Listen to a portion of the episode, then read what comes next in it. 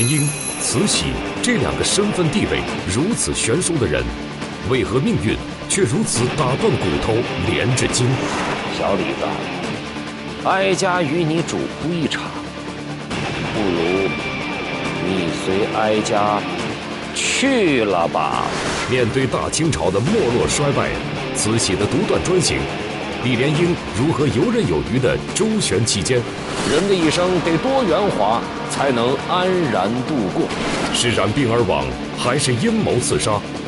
李莲英死亡的背后隐藏了什么秘密？档案为您揭秘大太监李莲英死亡之谜。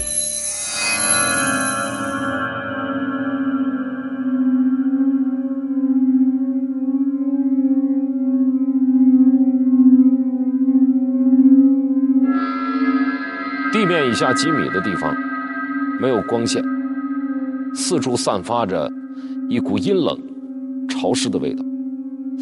确切的说，是一股死人的味道。这个墓室的主人就是大名鼎鼎的大太监李莲英。这位可以称得上是中国历史上最成功的太监。他在太监职场上的经历。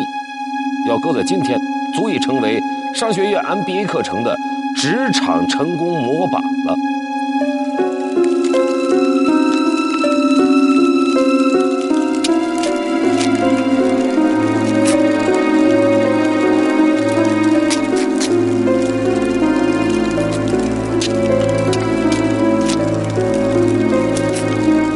一九六六年，几个奉命来挖墓的年轻人借着火光。他们颤颤巍巍的打开了这座由汉白玉石所砌的墓道。他们发现墓道两侧各有两扇门，其中一扇通向墓室。这扇门是他们将要突破的最后一道防线。但是无论他们如何的使劲，这扇石门就是纹丝不动。难道真的有鬼魂一说？是因为李莲英的魂魄守卫着墓冢，才让这石门如此难以打开吗？几个胆大的年轻人越想越觉得后背发冷。照片上的这位老人名叫赵广志，一九六六年，他也是被挡在石门外的年轻人中的一个。他师从于。梁思成、吴良镛教授学习中国古建筑。就在他们无计可施的时候，赵广志突然想了起来。刚才他们绕过墓道的时候，他仔细的看过另一扇门的构造。这道石门应该也是同样的设计。由于李莲英之墓遭到损毁，我们没有能找到墓穴里面真实的照片。这是根据赵广志老人的回忆而模拟的图片，在图片当中，我们能够看到这道石门之所以我们推不动，并非是李公公在石门后吹气，而是大门的下面挡着一个石球，还有一个槽，当它关上的时候，这个石球就会滚落到槽里，正好是一个半圆，把这一半卡在这儿，无论外面的人力气有多大，怎么推。都推不开。赵广志找了一根钢丝，照着墓道门上的球圈成了一个钢丝圈，把那个圆圈从墓室门缝顺进去，往地下放，兜那球。第一次钢丝滑脱了，第二次往底下兜，一下就套住了那个球，一使劲儿，门开了。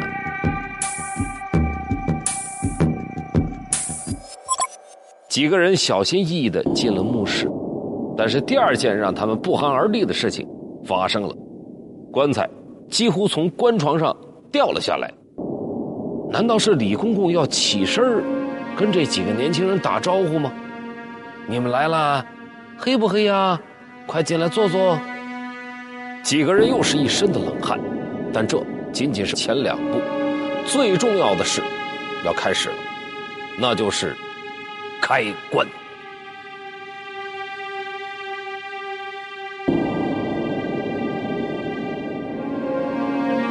赵广志等几个年轻人把撬杠缓缓地插进了棺木开裂的缝隙中。他们屏住呼吸，用力这么一撬，棺材打开了。除了一些金银珠宝，能够看到里面有一个平平整整躺着的，有头、有胳膊、有脚，盖着被子的人。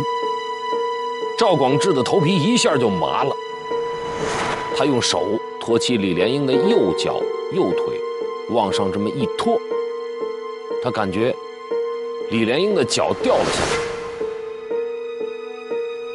鞋里头没有脚，塞的全是棉花。这下，赵广志的头皮更麻了。他一边默念着“李公公对不住啊”，一边伸手往上摸去，摸到了厚厚的长袍，袍子里依然没有骨头，没脚，没身子。这下赵广智的心里踏实多了。他认为这只是李莲英为了掩人耳目。做的假墓，于是他顺着棺材继续往上摸，摸到了赵广智举起了那颗他一直认为是假脑袋的头颅，没成想，那却是一个包着一层皮的真人的头颅。多年之后，赵广志回忆道：“他一辈子都忘不了当时的情景，那头颅高颧骨。”撅着嘴，整齐有序的墓室，完好的棺木，还有五十多件价值连城的随葬品，这都说明之前从未有人来过这里，尸体也不可能遭到破坏。那么这墓里却只有头颅，怎么回事呢？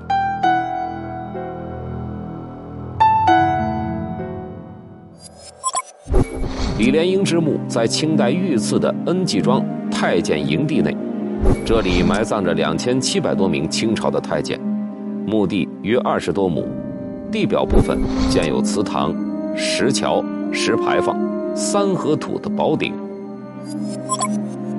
墓穴离地面大约三米深，在宝顶的西侧，里面有两道汉白玉雕成的石门，两道门相隔三米。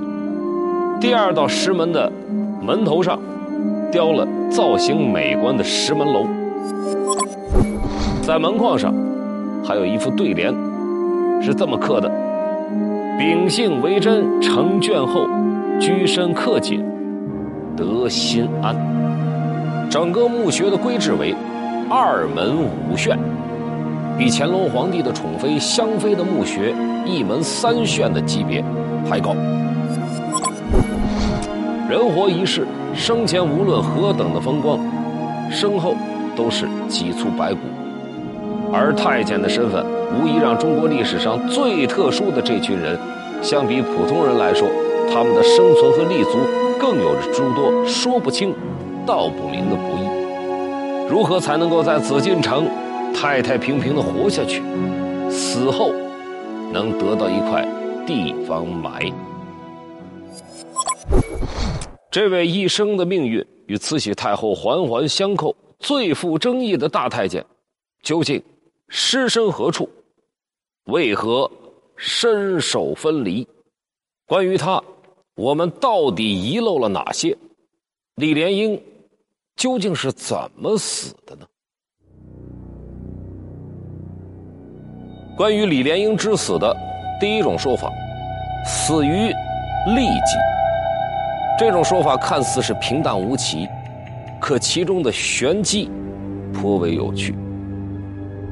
平淡的死去，对于一个人来说那是大圆满的结局；而太监对于这种大圆满的追求，是常人所无法想象的。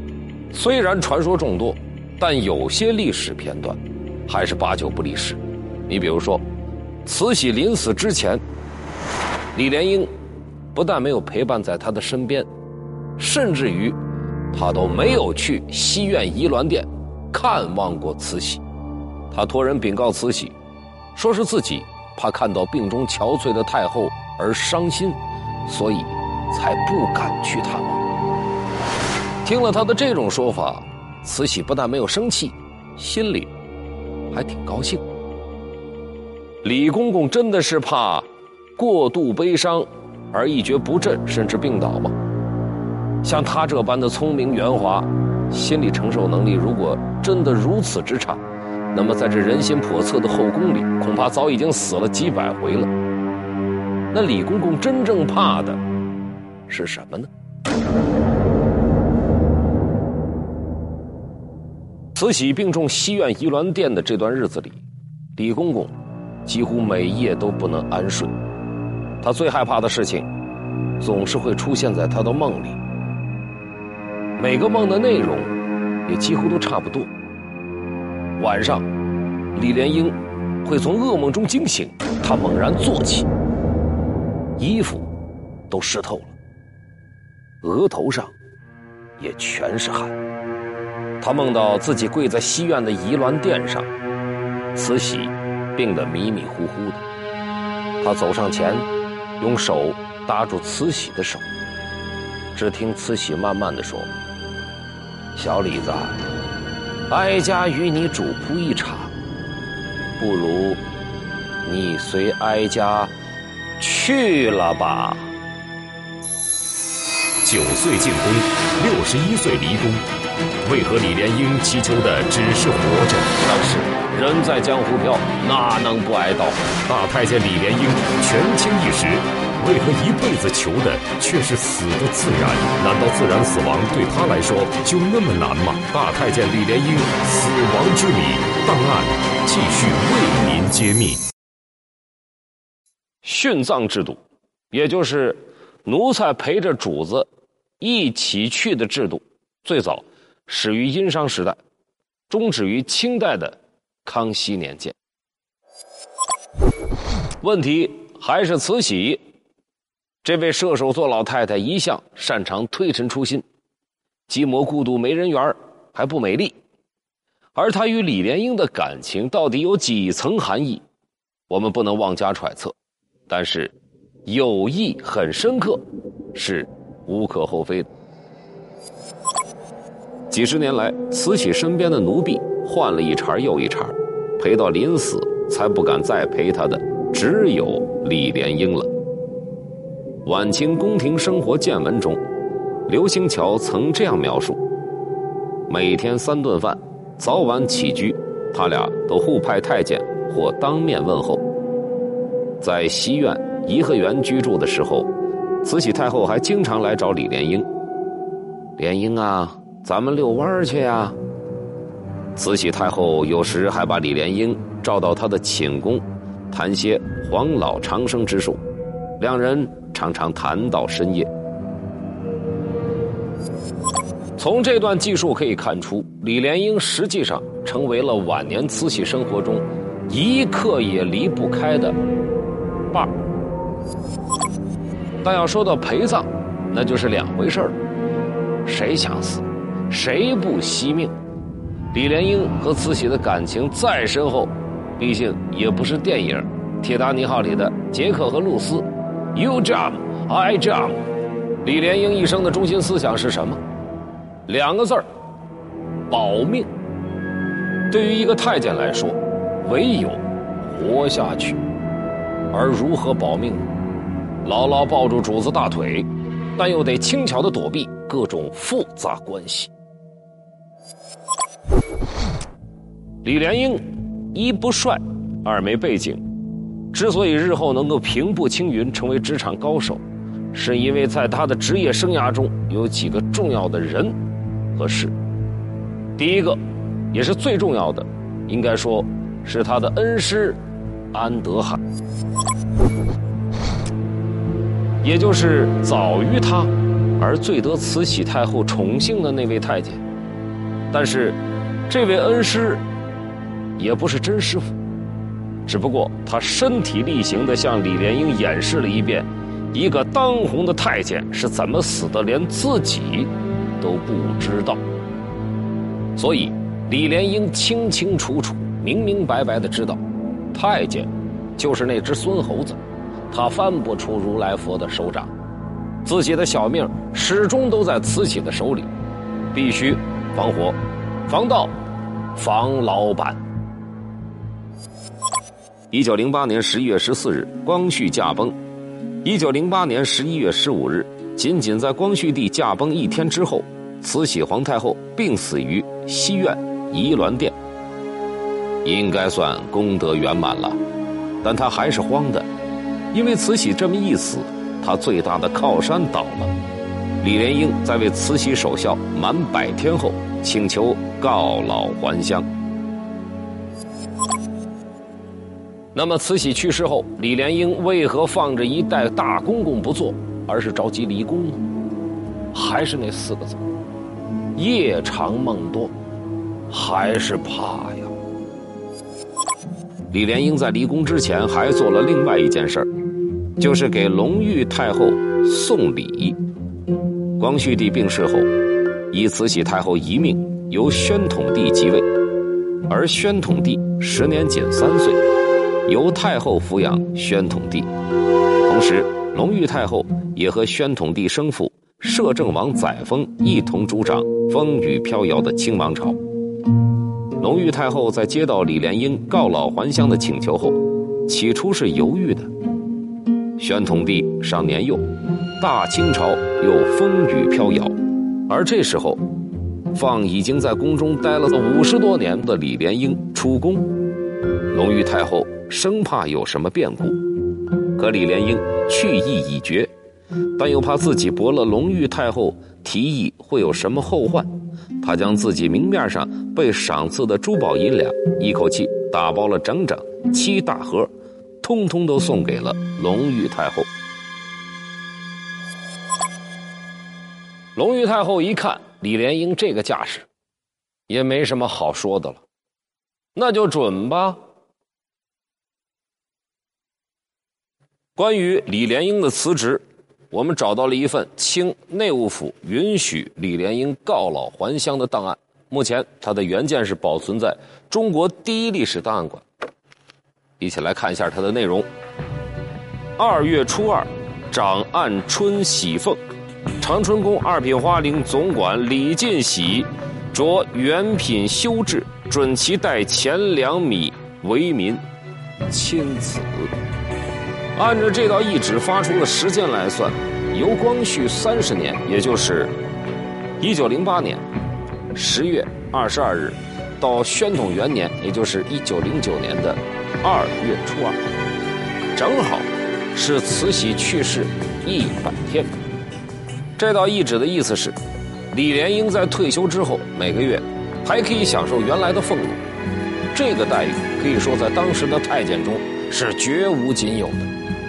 这也是隆裕太后给李莲英的特殊待遇。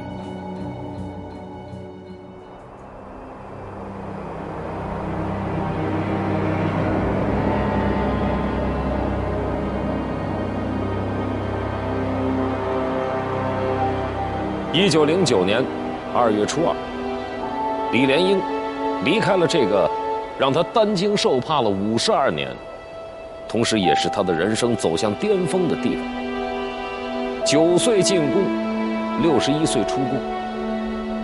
李莲英看着越来越远的紫禁城，没有人知道此时此刻他的心底是一种什么样的滋味。而他在这里所留下的痕迹，也像那冬日的雪一样，融化在了红墙黄瓦上。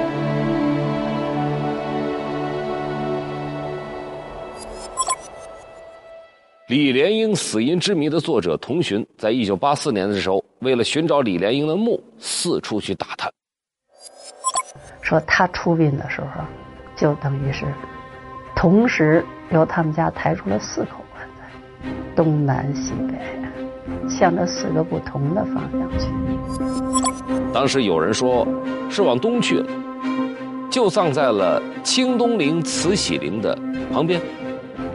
还有一种说法是，就葬在永定门外的大红门南顶村。大红门的南顶村确实是有过一块李莲英家族的墓地，而且有一个十分响亮的名字——九龙山庄。几经波折，同学终于找到了一个名叫李月正的人。李莲英在发达之后，从自己的兄弟那里过继了四个儿子，以续香火。李月正正是李莲英的过继孙女。李月正说：“大红门的南顶村，埋的是李莲英的三弟李宝泰和李莲英过继的儿子李福海。”李月正还说：“恩济庄的李莲英坟，就是真坟。”他说的很清楚，他爷爷是病死的。而且得的是痢疾死的，在一九一一年吧，阳历就是三月四号。童寻从李约正的回答当中发现了一个明显的错误。一九一一年三月四日，正是初春季节，这个时候得痢疾，让人费解。但李家的后人依然不同意这个说法，他们坚持称李莲英死于痢疾。但是对其他的推测又闭口不谈。中国古代对于死亡的叫法非常的讲究，比如说，皇帝死了叫崩，皇亲国戚死了叫薨。如果李莲英是病死的，病因是痢疾不治，应该叫没。但是《清史档案》和墓志铭只是用了一个。允字，模棱两可。正常死亡意味着一个太监的大圆满，但对于李莲英这位中国历史上第一大太监而言，自然死亡为什么那么难？会难于上青天？李莲英退休后过起了隐居生活，大门不出，二门不迈。从一九零九年二月初二开始，在之后的三年中。直到一九一一年二月初四，据史料记载，李莲英在北京死去，终年六十四岁。甚至少之又少有人知道，这位风光一世的老太监，在这三年中他在哪儿？他在做什么？他在想些什么呢？李莲英圆滑处事，但敛财无数，自己小心谨慎。但防不住大老板是得罪人无数啊！大老板是前脚去了，但就怕别人把对老板的恨迁怒于他，复仇的小刀扎满了全身。但是人在江湖飘，哪能不挨刀？关于李莲英之死的第二种说法，被人杀害于后海。一个一辈子谨小慎微的太监。为何迎来了一场命运未卜的鸿门宴？来者不善，善者不来呀！李莲英的心里非常清楚，这绝对不是什么好兆头。宫内处处险象环生，错综复杂，谁是那个最想要李莲英死的人呢？档案继续为您揭秘。